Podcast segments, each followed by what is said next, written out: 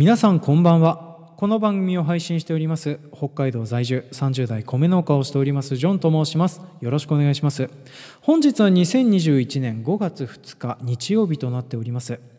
皆さんゴールデンウィークいかがお過ごしでございましょうか？私はですねいつも通り仕事をしております。まあ、ただ本日はですね雨が降っている影響で、まあ、仕事が早めに切り上げてですね、まあ、自宅の方で収録を頑張ってやっているような状況となっております、えー、ちなみにこちらの音源はですね本日2回目の収録となっております。今回、えー、小人の回を話すっていうふうなことがありましてですねかれこれ4回収録をしているんですけれどもね、ま、ついさっきの回が非常に OK テイクだったんですけども私の編集作業中のミスでですね音源を消した状態で上書き保存をしてしまった結果、えー、やり直しが効かなくなってしまったというふうなことがありましてね改めてこちらの音源を収録し直しているような状況となっておりますね、まあ、あの2回目なので、えー、前よりはスムーズに喋れるかなと思いつつ今現在もこうやって余談を差し挟んでいるような状況なんですけれどね、まあ、そんな感じで、えー、と今回はですね、えー、小人図鑑というふうに呼ばれている、まあ、こういうふうな小さな全身タイツを着たおじさんとかお姉さんとか、まあ、そういうような生き物を扱っているフィクションでありますとこの小人図鑑小人大百科小人観察日記とか、まあ、そういうようなものを今回扱っていこうかなというふうに考えております。こちらもともと児童書だったりするおかげでですね、まあ、小さいお子さんがいらっしゃる家庭ですとかあとはあの一時期流行ってあのキモかわいいイラストでおなじみだったので例えばガチャガチャなんかになってたりして、まあ、それであの見たことがあるっていうふうな方もいらっしゃるんじゃないかななとは思うんですけれども、まあ、これあの子ども向けの科学的素養を養うようなそんなような児童書としては大変よくできているものとなっておりますのでね、まあ、これを機会にぜひちょっとお子さんとかに与えるプレゼントのリストの中に加えていただけると幸いかなというふうにも思っておりまして、まあ、それで今回はですねこういうような小人を農業利用するにはどういうふうなことを考えていったらいいかっていうふうなことを検討する会をやっていこうかなというふうに思っております。で今回はこういうような形でですね架空農業というふうな、まあ、特集会のタイトルをつけさせていただいて、まあ、それであの架空の生き物とかそういうふうなものを農業利用していったらどういうふうな形になるかというふうなのを延々とお話をしていこうかなというふうに思っております。で今回はそうやってあの小人の農業利用を検討していくんですけども小人がそもそもどういった生態をしていくのかというふうなことを説明するためにですねまた別のフィクションのお話を出さざるを得ないかなというふうに思っております、まあ、それがですね同じく絵本作家の方が書かれております、え、レオ・リオーニさんというふうな方がお書きになられた「平行植物」というふうな本があるんですけどもこれを使って小人の生態について説明をしていこうかなというふうに思っております。で当然のことながらアンオフィシャルのほぼ私の一次創作の作品となっておりますのでねよろしかったら30分40分多分50分ぐらいになると思うんですけれども、えー、長丁場お付き合いのほどよろしくお願いします。というわけで今回も参りましょう。営農とサブカル。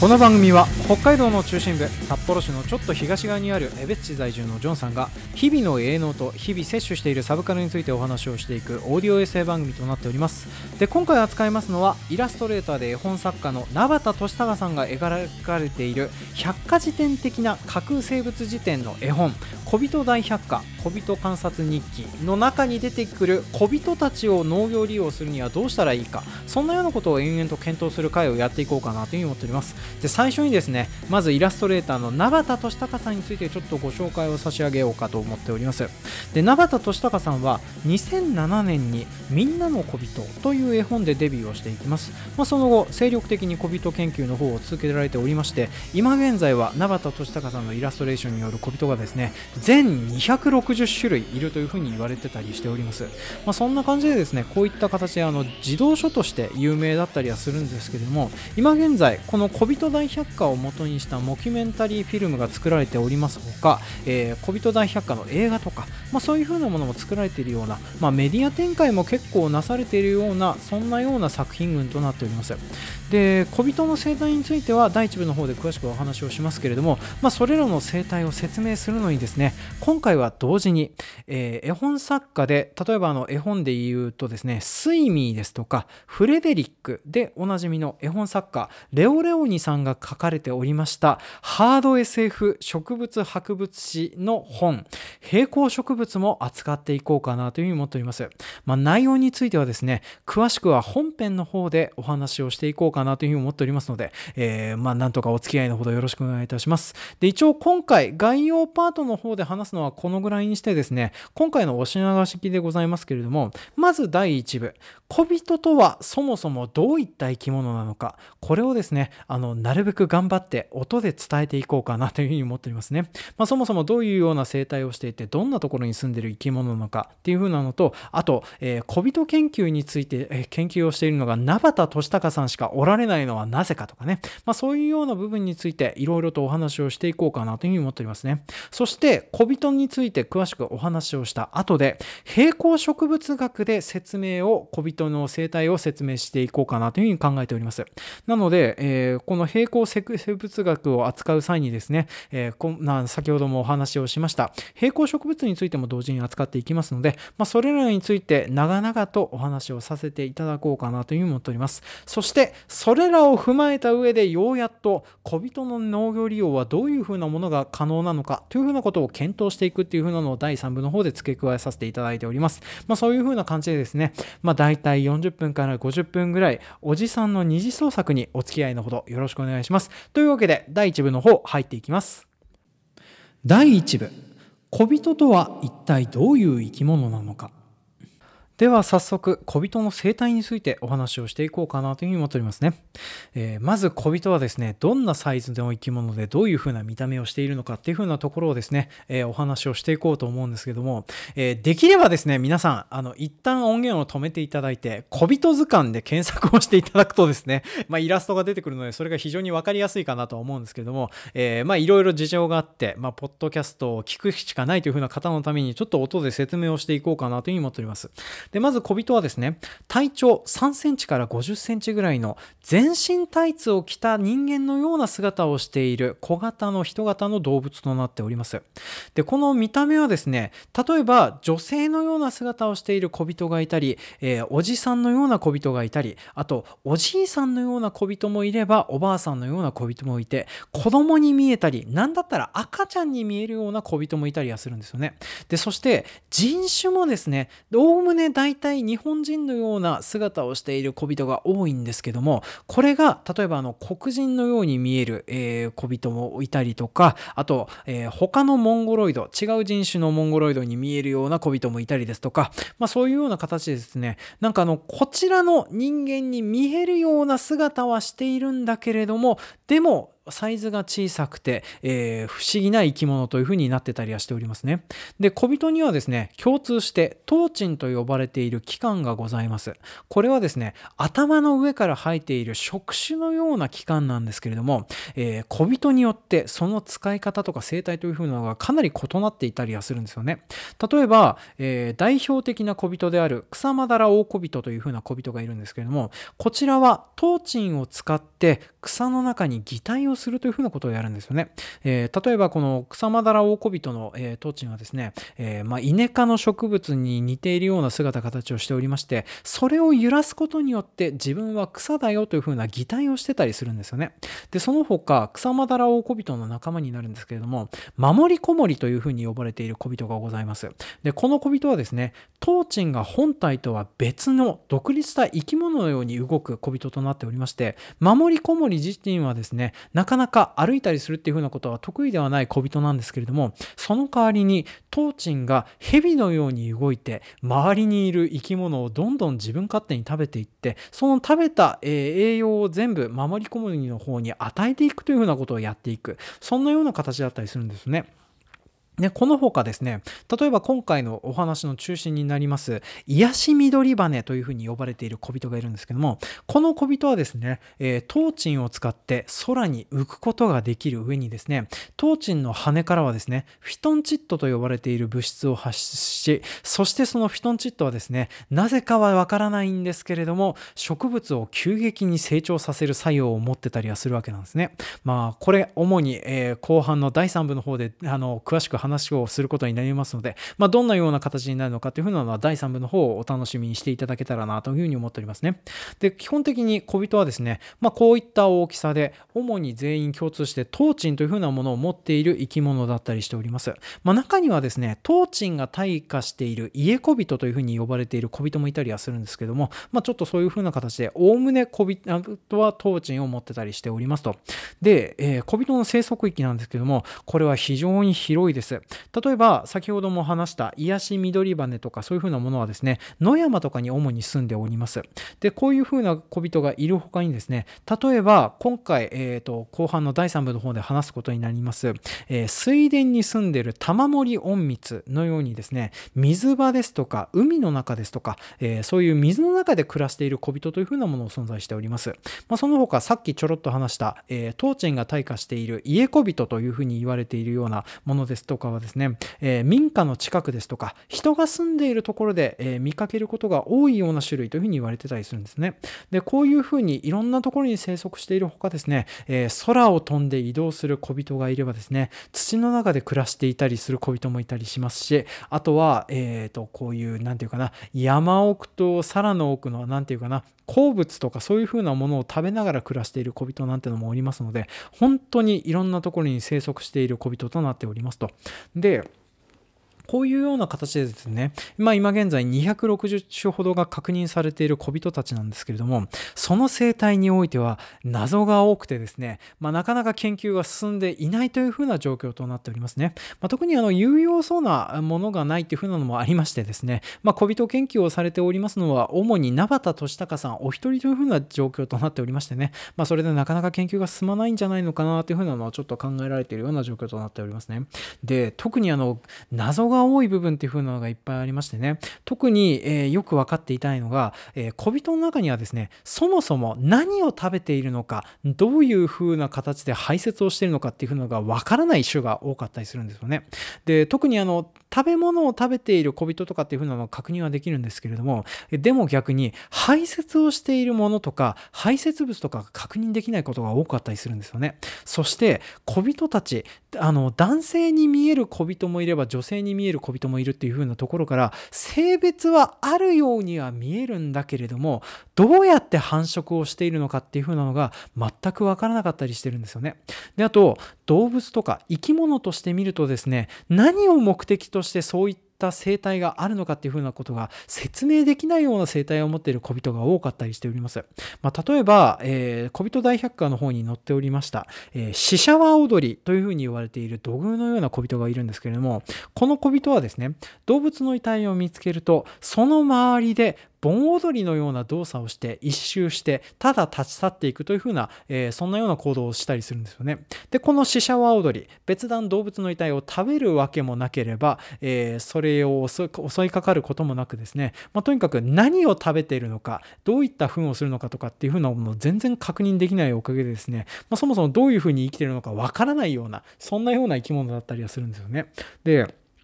こういうような特徴があるっていう風なのはですね、まあ、そもそも小人図鑑が児童向けに書かれているっていう風なことがありまして例えば解剖図ですとか、まあ、生殖の姿とか、まあ、そういう風なものを書く書くのが嫌だったっていう風なことも考えられるんですけれども、まあ、それだと面白くねえよねっていう風なところで、まあ、私あの解釈を用意してございます、まあ、それは第2部の方で詳しくお話をさせていただこうかなというふうに思っておりますね。でその他小人たち結構あの研究が進んでなくて謎が多かったりはするんですけども例えば癒し緑羽の出すフィトンチッドのようなものですとかあと玉森門水が出すと言われている特殊な液ですとかあと現れと豊作になるよねというふうに言われている隠れ桃尻の生態ですとかねそういうふうなものを使えば農業に対してプラスになるようなことが考えられるのではないかなと私は考えております。まあ、ただこういうような研究がなかなか進んでいないというふうな理由もですね、えー、後半の第2部の方で詳しくお話をさせていただこうかなというふうに思っておりますね。まあ、こういった形で皆さんあの小人の生態についてはなんとなくイメージがついたなというふうに思っております、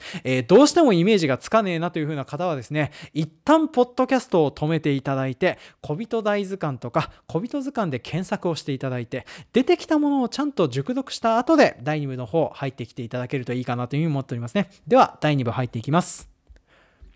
第2部平行植物学で考える小人の生態について。では第2部からはですね平行生物学という平行植物学から派生した学問を使ってそれで小人の生態について説明をしていこうかなというふうに思っております。小人の生態については皆さん第1部の方で、えー、お分かりいただけたかなというふうに思っておりますのでここから新たな概念平行生物についてお話をしていこうかなというふうに思っております。ではまず、えーと、こちらの主張をする前にですね私の主張からさせていただくと小人たちおそらくは、えー、平行生物ではないかなと私は考えております。でそもそも平行生物とは何かと申しますと平行生物とは古来からその存在は知られていたが客観的な証拠がなく存在を言葉や絵の中にしか認められていなかった生物というふうに言われております。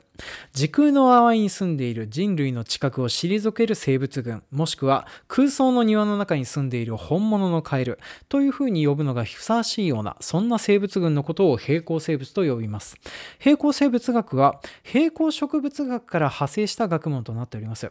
で平行植物についてはですね、まあ、レオ・レオニーさんの著作でありますところの平行植物をぜひ参照していただけたらなというふうに思っておりますね。一応親切なので平行植物についてもこれから詳しくお話をしていくんですけども、平行植物は同様にですね、時空の淡いに住んでいて我々の近くを退ける植物群のことを言います。古くからその存在自体はですね、伝承の中で伝わっていたんですけども、実在がして、そして記録がはっきりとできるようになったのは近年となっておりまして、まあ、1970年代に、爆発的というか、連鎖的に平行植物が記録として認められるようになりましてそれであの1970年代に国際学会が開かれて、まあ、そこから平行植物学というふうなものが開かれて、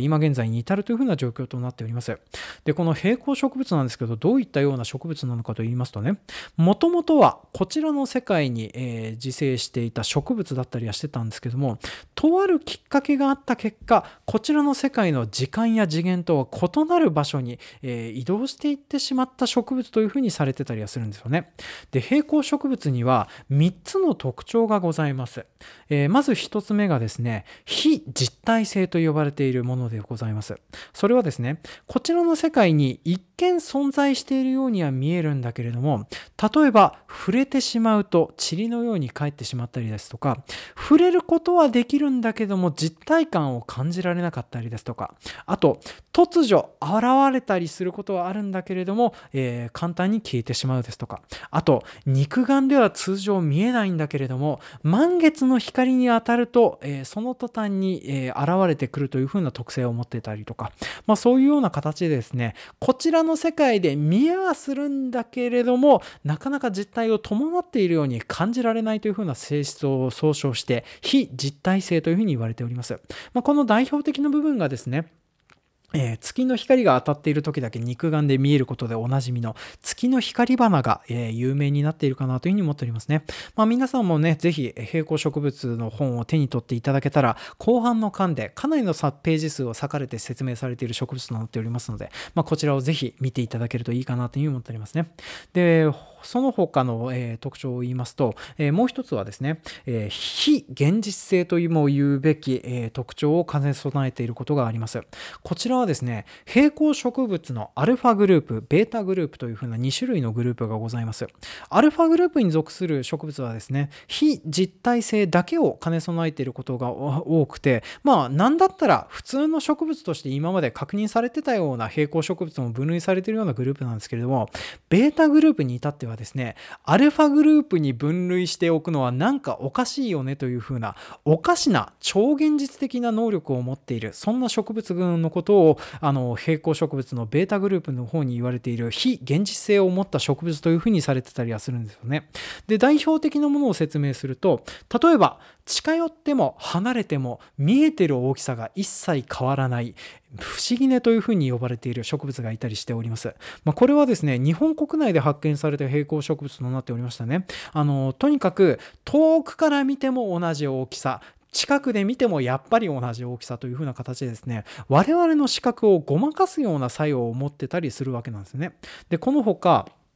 代表的なあの知覚をごまかす、えー、と植物としてはですねあの平行植物の中でオカシというふうなものがもう一つございます。でこのオカシはですね、えー、幻覚物質メスカリン10というふうなものを作り出すことでおなじみの、えー、植物だったりするんですよね。でこの幻覚物質はですねかなり恐ろしい幻覚物質となっておりましてね具体的にどういうふうに恐ろしいかというと吸った人が幻覚を見るんですけれどもこの見る幻覚というふうなのがですね自分がまるで、えー、目の前にいるかのように鏡写しとなった自分が存在しているように感じられる幻覚を見ることができる物質だったりするんですよね。そして恐ろしいことにですねこれを、えー、吸った人だけではなくてですね周りにいたメスカリン10を吸わない人までもですねこちらの幻覚が見えるようになるというそんなような効果を持ってたりするわけなんですよね。まあ、だからこれはあの幻覚なのか実際に2人に増えているっていう風なのを我々が目撃するようになっているのか、まあ、それがちょっとはっきりとはわからないんですけどそういうようなちょっと現実では考えられないような特質を持ってたりするのが非現実性というふうに言われている特徴だったりしております。そして最後がですねこれはあの大体の平行植物に共通するんですけども通常肉眼で見る限りではですねどの平行植物も平行色と呼ばれる豊かな色彩の黒色で描かれることが多かったりしておりますあ描かれることが多いっていう風なのもですね、まあ、平行植物大抵の場合がですね普通のフィルムとか、えー、デジタルカメラとかに映らないという風な特性を持ってたりしておりますあの何て言うかなポリエフェメロールレンズというふうに呼ばれている特殊なレンズですとかあと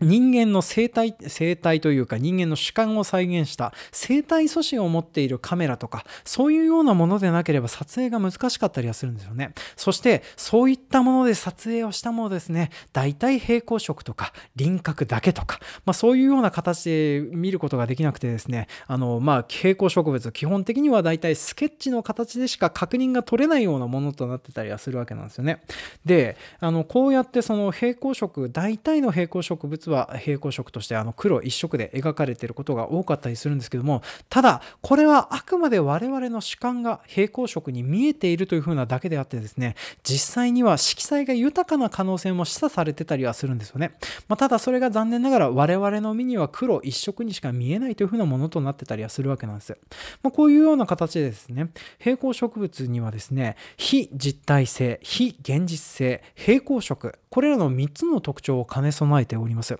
でこれに派生した学問でですね同じように植物だけではなく並行する世界にいるような生物の確認っていう風なのが並行植物の書物の段階でも確認されてたりするんですよね。でこれはですね、えー、並行植物の中に出てくるアールデコ調の人工物に見えるような並行植物がございましてこちらマネモネというんですけれどもこのマネモネの葉っぱの上にはですねザトウムシというふうに呼ばれる非常に歩みの遅い、えーと、昆虫がいたりするんですよね。2時間に1歩のペースで歩くそうなんですよね。まあ、だからあの生き物なのかどうなのかっていうふうなことがね近年まで確認されてなかったんですけれども、まあ、一応あのそういうふうな形で並行する世界に存在する生物っていうふうなのが、まあわかあのまあ、この研究中に分かっただっていうふうに言われてたりしております。ちなみにこのザトウムシはですねマネモネの葉っぱの向きにどうもトゲの影響を与えてるのではないかっていうふうに言われてたりするんですよね。であとザトウムシはですね、特殊な光線を与えると、このザトウムシの色彩が確認できたというふうな事例がございます。まあ、例えば、右巻きの、えーと、葉っぱの上に乗っているザトウムシはですね、特殊な光線を向けると赤紫色の赤、あの、えーと、色彩を放っていたというふうに言われておりますし、逆向きの方はですね、えー、青色の色彩を放っていたというふうに言われております。まあ、そんな感じでですね、まあ、実際にこちらの主観では黒一色には見えるんだけど、さまざまな色彩を持っているというふうに言われてたりするのがこの平行生物とか平行植物だったりしておりますと。で今現在こうやってですね平行生物学とか平行植物ですとか、まあ、いろんな種族が確認されておりまして平行植物の中にはですね、まあ、当番組でも一回扱いましたマンドラゴラですとかあと、えー、バロメッツですとかそういうふうなものも平行植物の中に分類されてたりしております、まあ、この他、えー、ネッシーですとかカッパですとかそういうふうな生き物もですねですね。平行生物として、まあ、今現在は確認されているようなものとなっておりますと。で、えー、ここからですね、まあ、小人たち私はあの平行生物の中に分類される生き物だというふうにお話はさせていただいたんですけどもではなぜ小人たちが平行生物だと言えるのかと言いますとですね小人たちは平行性を有しているから平行生物として扱っても良いのではないかなというふうに私は言われてあの考えておりますと。でちょっと具体的な例を挙げていきますね。まず非実体性を有している点についてお話をしていきますね。でこれはあの説明をしやすいのが隠れ桃尻というふうな種族がございますのでねこちらを使ってちょっと説明をしていきたいと思います。で隠れ桃尻はですね、皆さんちょっと検索をしていただいたら、非常に可愛らしい桃のような姿をした、えー、小人がございます。で、こちらはですね、えー、まあ、その見た目通りですね、桃の中に入り込んで、桃の汁を吸って生きているというふうにされている小人だったりしております。で、この隠れ桃尻ではですね、まあ、あの桃の中に入り込んで桃の汁を吸って暮らしているんですけれども、えー、これが気づかれるに収穫をされて、選果場を通りそのまま出荷されてご家庭の方に買われていってですねそして包丁で切られた後で、えー、隠れ桃尻もびっくりするし人間もびっくりするなんてことがあの報告されているような生き物だったりしております。でこれはですね、えー、桃のことを知っている方とか、まあ、その辺の方はおかしいかなって思われる方が結構いらっしゃるかなというふうに思っております。でこれはですね、えー、桃って非常に傷みやすい果物なんですよね。皆さんもご存知の通りだと思いますけれども当然ののことながら収穫から出荷そして選果されて販売されて買われるまでですねかなりの期間あったりするわけなんですね。そして当然のことながら内側から外傷があったとか入り込んだっていう風なところで外傷があるとですね必ず傷んでくるんですよね。でご家庭に届くまで気づかれずに入り込めるっていう風なのはですねなぜできているのかといえば隠れ物尻が都合よく非実体化しているからっていう風なことが言えるのではないかなと私は思っております。というような形でですね、まあ、隠れ桃尻はこうやって非実体化しているおかげでですね、内側に入り込んではいるんだけれども、桃を傷つけずにその汁を吸うなんていう離れ技をやってのけることができるのかなっていうふうに言われてたりしておりますね。また、包丁で切られても、隠れ桃尻自体が怪我をしたりしないのはですね、隠れ桃尻自体が都合よく非実体化しているために、えー、こちらの物理法則を無視して包丁で切られることはないのではないかっていうふうなことで説明がつくかなと私は考えておりますね。でこういうような特徴を持っているおかげでですね、まあ、こちらちょっと余談にはなるんですけども、隠れ桃尻、桃太郎のモデルになっている小人ではないかっていうふうに、えー、小人大百科の方ではお話はされてたりはするんですよね。まあ、そういうふうなことができるものをですね、まあ、隠れ桃尻をはじめとした小人たちが非実体性を有しているからではないかなと、私は考えられるかなというふうに思っております。で、えー、これは他の小人も同様にですね、小人たちが、えー、特にあの死骸が見つかっていなかったり、糞がが見つかっていなかったりあと生殖をしている方法が見つかっていなかったりするというふうなのはですねまず見た目上で生殖器や排泄器官が確認できないっていうふうなのがあったりするのがあるんですよね。でそれと、えー、解剖ができないというふうなのが、えー、この平行性の非実体性の方にかかって関わってくる部分なのかなというふうに私は考えてたりするんですよね。まあ、そういうふうなことがありますので、まあ、小人たち、えー、こちらの世界に何をしに来ているのかよく分かってはいないんですけれどもやっぱり死命の危険が迫っているとか繁殖をするとかそういうような行動をする際にはですね非実体化してまた時空の淡いで繁殖を行ったり繁殖を行ったりしているのではないかなと考えられるかなと私は考えておりますね。で続きまして小人たちの非現実性の部分についてですねたびたび名前を出している癒し緑羽をちょっと使ってちょっと説明をしていこうかなというふうに思っております。で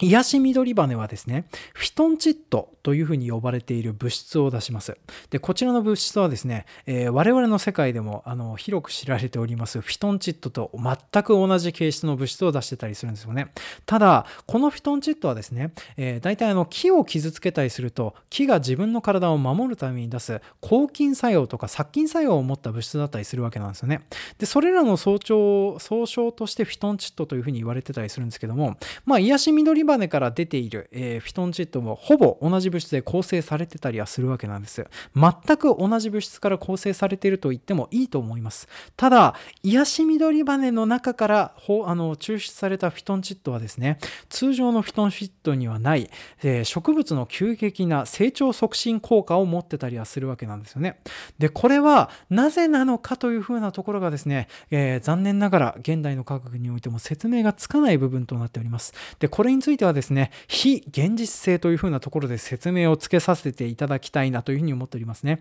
また癒し緑羽、えー、こうやってあの羽を使って空を飛んでたりするわけなんですけれども羽ばたいて飛んでいるわけでもなくあとあんなもので航空力学的に飛べるわけがないというふうに思われておりますのでね、まあ、そういうふうなことからあの癒し緑羽の飛行についてもですね非常に不可解な点が多いというふうなところから、まあ、現実の生物とか現実の常識とかで当てはめると、えー、ちょっと現実的ではないよねってところで非現実性を有しているというふうなことが言えるのではないかなと思っておりますね。で非現実性と非実体性をどちらも併せ持っているというふうなことはですね本来小人たちは平行色へ、えー、を持っているのではないかなと考えられております。ただ残念なことながらというか、まあこれはあの小人たち、基本的に子供たちが読む絵本となっておりますのでね、モノクロで描くと味気ないなというふうなところがありまして、名畑俊孝さんが主にあの想像上で、向こうの世界の、小人たちがこちらの世界に現れたらこんな色をしているのではないかっていうふうなところでですね、イラストに彩色しているのではないかなっていうふうに私は考えております。まあそのため動画作品においても CG とか、あのま絵本とかそういうふうな中にはですね、名畑さんが想像度で書かれておりました色がついているようなものとなっておりまして、まあ、今現在、えー、目につく作品群は全て色付きとなっておりますただ小人たちはですね本来は肉眼でも見ることはできるかもしれないんですけれども写真撮影は愚か動画撮影も難しくなっておりまして、まあ、それであの主に見れたとしても一様に黒一色になっているのことが多いのかなというふうに思っておりますまあ多分にあの永田俊孝さんの主観によって、まあ、色がつけられているようなものとなっておりますのでね、まあ、この辺はあの見る人によってちょっと見方が違うようになるかなっていうふうなのやむを得ない部分になるかなとは思いますね。で、そのため、えー、都市伝説のようなものの中にですね、例えば小さなおじさんとかコロポックルっていう妖怪ですとか、そういうようなものとして認識されることが多いようなのも、この小人たちなのではないかなと私は考えております。っていうふうなのでね、平行生物として扱う場合にはですね、いろんなレーションの中で別の名前にに呼ばれているというふうなことがありますので、これも踏まえて考えていくっていうふうなことが大事になってくるかなというふうに思っております。これは私の、えー、架空農業界で重要な概念となっておりますので、皆さんよかったら覚えておいていただけるといいかなというふうに思っておりますね。まあ、そういうような形でですね、小人たち、こうやって平行性を有している平行生物だというふうなことが言えるかなというふうに思っております。まあ、なので、これらをあの、まあ、念頭に置いてですね、まあ、小人たちの生態については、えー、まあ、生態については分かっていただきましたと思いますので、まあ、小人の農業利用については第3部の方で詳しくお話をしていこうかなと思っております。まあ、ただですね、ちょっと余談的に差し挟ませていただくんですけれども、平行生物として、えー、解釈をするとですね、例えば生殖ですとか、か排泄ですとかあと食事が不明なやつについてもですねおそらく向こうの次元で行っているのであろうというふうなところで説明がつけられるのかとは思うんですけれども小人たちがそもそも何でこちらの世界に現れているのかっていうふうなことについてはですね非常に謎が残っているようなものとなっておりますね。こちらに関しては残念ながら、えーと、はっきりとした解釈が用意できなかったのが少し残念かなというふうには思っておりますね。ただあのこちらの世界でおそらく目的を持ってきていると思うのでこちらの世界に長くいるためにいろいろと小人たちはあの生態の方を工夫しているのだと考えられるかなと思います。例えば草間だらオオコビトのように捕食者から逃げるような、えー、そんなような動きをするような生き物もおりますのはあのこちらの世界において何かしらの目的を果たすためにこちらの方に本能で現れ入れてるんだとは思うんです。ただこちらの方の世界にですね、えー、現出はしてるんですけど命の危険があった際にはあちらの世界に引っ込んでしまってそしてそのままいなくなってしまうっていうふうなことが考えられるかなというふうに思っております。またもしかしたら小人たち不死なのかもしれないっていうふうなのもね若干可能性としてはあるかなとは思うんですよね。例えば繁殖している姿が見られないっていうふうなことはですね繁殖をするする必要がそもそもないのかもしれないっていうふうなことも逆に言えたりするんですよね。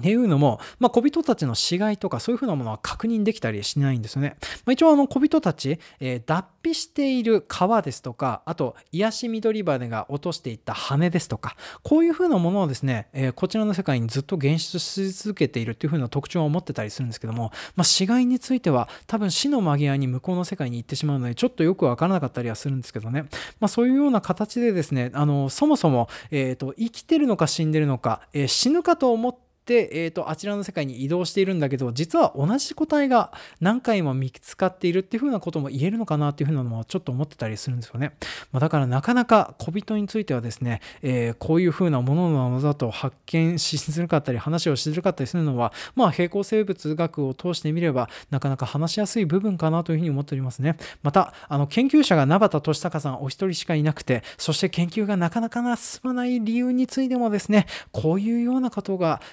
と言えることがあって、まあ、それで説明がつくのではないかなと思っておりますね。では、長くなってきましたので、ここからは小人の農業利用について延々と検討していきたいなと思っております。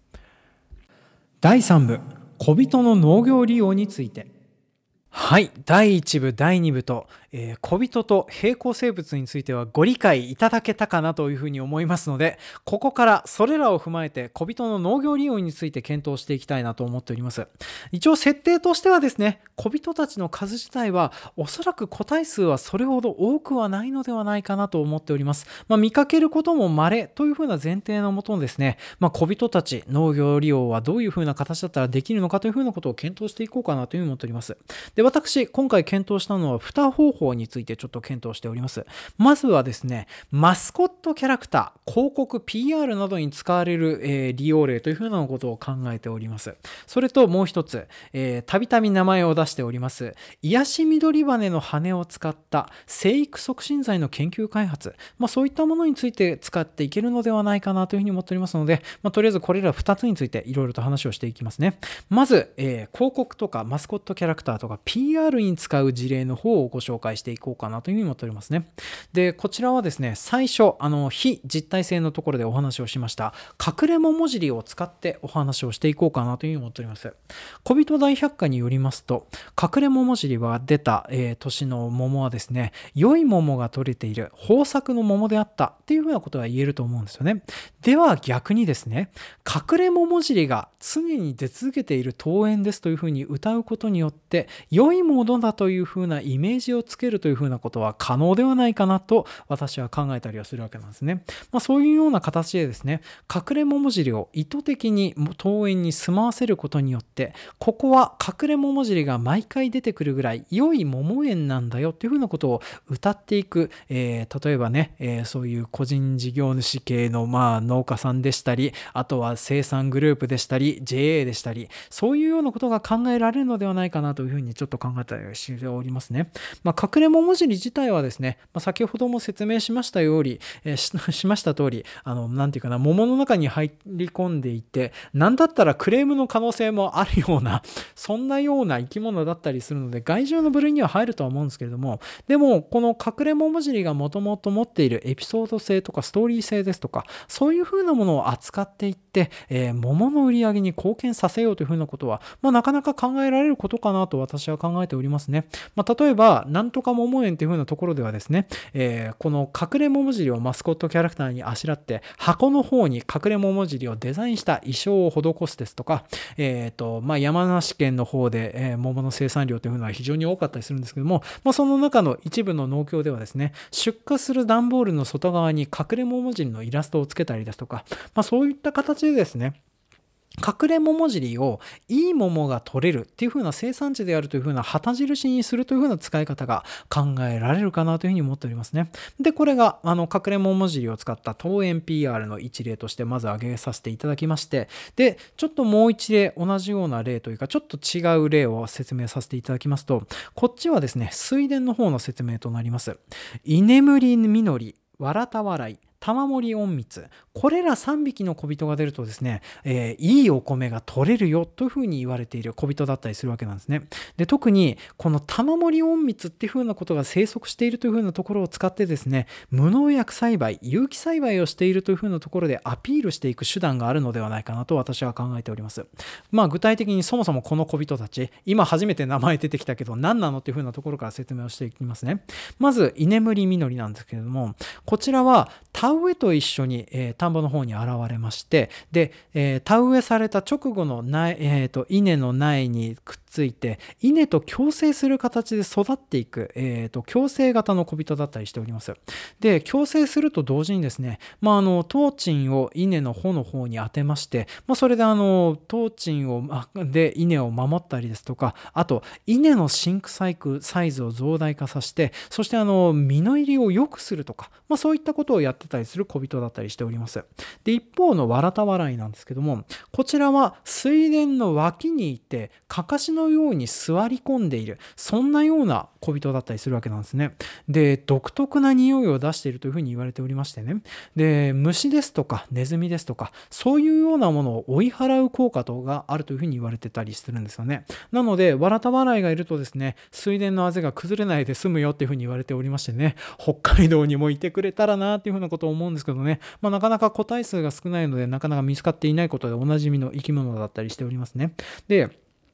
このわらた笑いと居眠りみなり自体はですね、まあ、水田がある場所だったら主にどこでも生育できてたりするんですけども、えー、最後の玉森隠密と呼ばれている水生の小人がですね、ちょっと生育の条件が難しいかなというふうに思ってたりしております。っていうのも、この玉森隠密はですね、例えば水田雑草を、えー、食べたりですとか、あと水田に住んでいる虫とか、えー、魚とか、そういうようなものを食べて暮らしているあの小人だったりするわけなんですね。なので、この水田の中で多様な生態系がなければ、この玉森隠密は生育できなかったりするわけなんですね。そのため、玉森隠密がいるというふうなことはですね、えー、除草剤を使っていなければ、えー、殺菌剤とか殺虫剤も使っていない、無農薬の水田でなければいけないというふうなことになるんです。そのため、居眠り実り、わらた笑い、玉森隠密、3匹が揃うような小人が、えー、私たちの水田にはいるんですよっていうふうなことを歌うとですね、無農薬栽培とか有機栽培とか、そういうふうなものの、えー、詳細になるかなとは思うんですよね。まあ、特にこれらはいるっていう風なだけであの PR することができますのでね、本当だったらこの無農薬とか有機栽培っていう風なのはちゃんと歌わないと、えー、認可されなかったりするようなものだったりするわけなんです。えー、有機栽培にしても、えー、有機ジャスティスとかそういう風な認証がございますけれども、これらを通っていないでも歌う方法があるとですね、まあ、非非常にやりやすかったりするのかなっていうね、なんせ認証とか取ろうと思ったらいくらかはお金がかかりますのでね、えこちらはですね、うまくやればタダでできたりするものになりますので、まあ、非常に有用な手段かなというふうに思っておりますね。まあ、こんな感じでですね、えっ、ー、と、まあ、いると豊作になるよというふうに言われている小人を逆に使ってですね、いることによってこちらの栽培手段は良い栽培手段なんですよというふうなことを喧伝していくっていうふうなことができるのかなと思っております。まあ、なので、えっ、ー、と、小人の農業利用の第一例としては、こういうふうな形でマスコットキャラクターですとか、えー、栽培方法を PR するのに使うのがいい方法じゃないかなと私は考えておりますと。で、続きまして、こちらは実際に小人たちが持っている非現実性を使ってそれを実際の農業の方に落とし込んでいこうというふうな、えものとなっておりますね。で今回はですね、紹介するのは一例だけなんですけれども、たびたび名前を出しております、癒し緑羽が落としていった羽から抽出されたフィトンチッドについてお話をしていこうかなというふうに思っておりますね。で、このフィトンチッドはですね、えー、こちらの世界にも存在しているフィトンチッドと、まあ、全く同名でややこしいので、まあ、仮にこの癒し緑羽が出しているフィトンチッドはですね、フィトンチッドアルファと呼称させていただこうかなと思いますね。で、えー、ここでそのフィトンチッドアルファについてのちょっと説明をしていくんですけども、まず、まあちょっと先ほども 説明したので、ちょっと二重になっちゃうんですけども、えー、癒し緑羽の羽からはですね、フィトンチッドアルファと言われている、フィトンチッドとほぼ同じような構成物質の、えーとまあ、物質というか気体のようなものが出てきたりするようなものとなっておりますと、なんですけれども、癒し緑羽のフィトンチッドアルファには、えー、植物を急激に成長させるというふうな作用があったりするんですよね。でこれは、えー、非現実性というふうな形で説明はさせていただきましたけれどもこれの非現実性がどういうようなメカニズムで働いているのかっていうふうなことを私なりにちょっと差し加えるとですねおそらくはもともと小人たちが住んでいるあちら側の次元あちら側の並行する世界の方ではおそらくありふれた効果なのではないかなと考えられるかなと私は考えております。っていうのも、えー、こちらの癒し緑マネが出す生育促進効果なんですけれどもあちらの世界では通常こういうような形でですね、フィトンチッドにはそういった作用があって、そうやって植物を育てることができるというふうなことが言えるのかなと思います。っていうのも、えーと、こちら、こういうふうな形非現実性の及ぼすような効果があるのはですね、こちら側の世界の科学的常識では説明はつかないんですけれども、あちら側の世界はおそらくまた別の時間の流れが違ったりとか、別の世界常識が、えーとまあ、世界を覆っていたりするっていうふうなことがありましてその法則が小人たちを通じてこちらの現実に現れているのではないかと考えるとちょっとすっきりするかなとは思うんですよね。っていう風なのがありまして癒し緑羽が出すフィトンチッドアルファですねおそらく、えー、そういう風な形で向こう側の世界の時間とか並行する世界の法則などを用いてこちらの世界に影響を及ぼしてその結果植物が急激に生育促進して大きくなるという風なことが言えるのではないかなと思っております。ですね。まあ、そういうような形でですね、えー、小人の非現実性を使う場合にはこうやって、えー、研究をしていくほかないんですけども、残念ながら小人たちについてはですね、まあ、それぞれが持っている平行生物としての特質があるおかげでですね、なかなか研究が進めるのが難しいような生き物となっておりますね。まあ、残念ながら、あの今後の研究でちょっと期待したいなというふうに思っているのが、例えば今回は扱えませんでした、えっ、ー、と、まあ、小人の中にはですね、植物に寄生して、寄生した植物の果実を肥大化させたり、えー、会計を肥大化させたりすることができる小人っていうのがいたりするんですよね。まあ、具体的に言うとですね、例えば、イチゴに寄生するイチゴくれないとかはですね、えー、イチゴの品質を向上させるというふうなことが知られております。また、えーとまあ、ブドウ泥棒というふうに言われている小人はですね、まあ、ブドウに寄生して、そしてブドウのに寄生しているそのブドウの木自体になっているブドウをですね、より大きく、よりつぶろいを良くするというふうなことが知られてたりするんですよね。まあ、そういうような形でですね、まあ、これら寄生する小人たちが何を出しているのかっていう風なところも、まあ、説明をつけられたり、それを抽出する技術とかがあったりしたらですね、もうちょっといろいろと生育促進剤の研究とかっていう風なのも進めていけられるんじゃないかなとは考えられるんですけれども、でも残念ながらですね、これらの生き物、えー、そう実際には存在していないし、なんだったら全部嘘だしっていう風なところもありますのでね、まあ、なかなかあのお話が進められるところがないかなっていう風なところで、今回のお話は締めさせていただこうかなというふうに思っておりますね。えー、気づけば50分近くお付き合いいただきまして、まあ、ありがとうございました。では、えー、次回もお楽しみに。